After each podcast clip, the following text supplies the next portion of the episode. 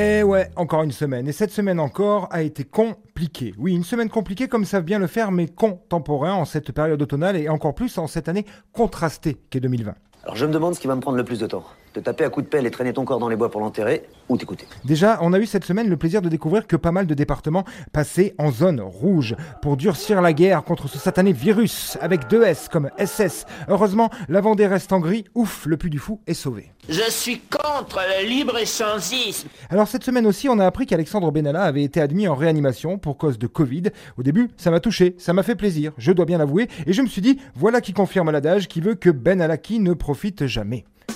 Et puis je me suis souvenu que ce bon vieux virus ne tuait pas trop les cons, en fait. hein. Ni Bolsonaro, ni Boris Johnson, ni le vieux Jean-Marie, et encore moins le principal actionnaire d'Orange, Donald Trump. Et même si le virus a eu raison de ce bon vieux Devedjian, je me dis que c'est là l'exception qui confirme la règle, et comme on a l'habitude de voir Benalla dehors alors que sa place est à l'ombre, je ne me fais pas d'illusions. Eh mon pote, ils m'ont laissé sortir pour bonne conduite, ces fils de pute. Reste à voir si quand il sortira, guéri par des soignants massacrés par ses donneurs d'ordre, il sera habillé décemment, s'il portera la fameuse tenue républicaine tant désirée par ce cher Jean-Michel Blanquer pour nos jeunes étudiants. Sinon...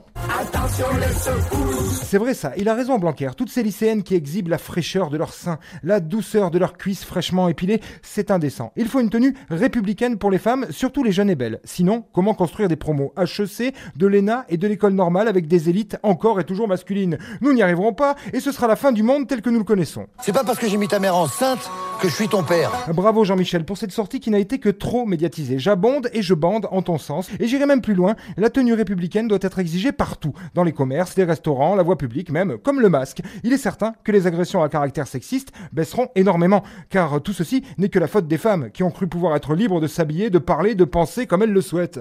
À vous de choisir, les putes. Et j'irai même plus loin, il est impératif d'exiger aussi un discours républicain de la part de nos élus, sinon au goulag à Dunkerque. Il est aussi indispensable d'exiger d'avoir une tête républicaine, un visage politiquement correct, sinon c'est burqa imposé. Alors mon cher Jean-Michel Blanquer, avec ta tronche d'exhibitionniste planquée derrière un arbre à la sortie de l'école primaire du Touquet, ça va plus être possible. hein. Désolé, mais ta tronche est une atteinte aux valeurs de la République. Personne ne peut respirer normalement à la vue de ta tête de pervers, pas même de jeunes lycéennes pourtant équipées de ces poumons si frais et si durs qui te préoccupent autant. Tu ne te permets juste rien du tout. Tu vas d'abord me soigner cette mauvaise peau et ensuite tu te permets. Et je ne parle pas de la tranche de Jean Fast Sex, notre Premier ministre, un roi du gangbang sur air d'autoroute. Désolé, mais ça va pas le faire. hein. C'est marqué sur ta tranche que tu n'as pas le physique de l'emploi.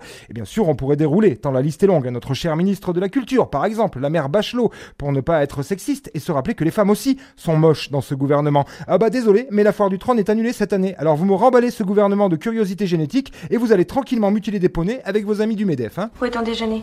Dans ta culotte. Ah ok, Pompili, elle est pas trop mal, mais une fois encore, c'est l'exception qui confirme la règle. Alors c'est sûr, cette semaine aussi, on s'est ému lors de la suite des procès des attentats de Charlie Hebdo et de l'hypercachère. Forcément, hein, ça fait ressortir de vieilles blessures, et puis c'est vrai qu'avec cette folle année 2020, on n'avait peut-être pas oublié d'être sexiste et élitiste, mais on avait un peu oublié d'être islamophobe. Il faut quand même de temps en temps revenir aux fondamentaux de la République. Merde Tu lui dis que le Turc lui transmet ses amitiés. Euh, ceci étant dit, je vous laisse. hein. Je dois aller m'acquitter d'une amende de 200 euros parce que j'avais quelques traces de cannabis dans le sang lors d'un contrôle inopiné aux stupéfiants. C'est vrai, je l'avoue, 36 jours avant, j'avais passé la soirée avec mon neveu qui fumait du shit dans sa chambre en écoutant Weshden.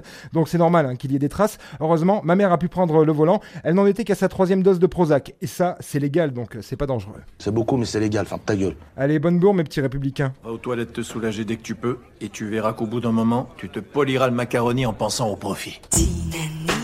C'était la semaine de Vinceau. Il n'a encore pas fait grand chose, hein.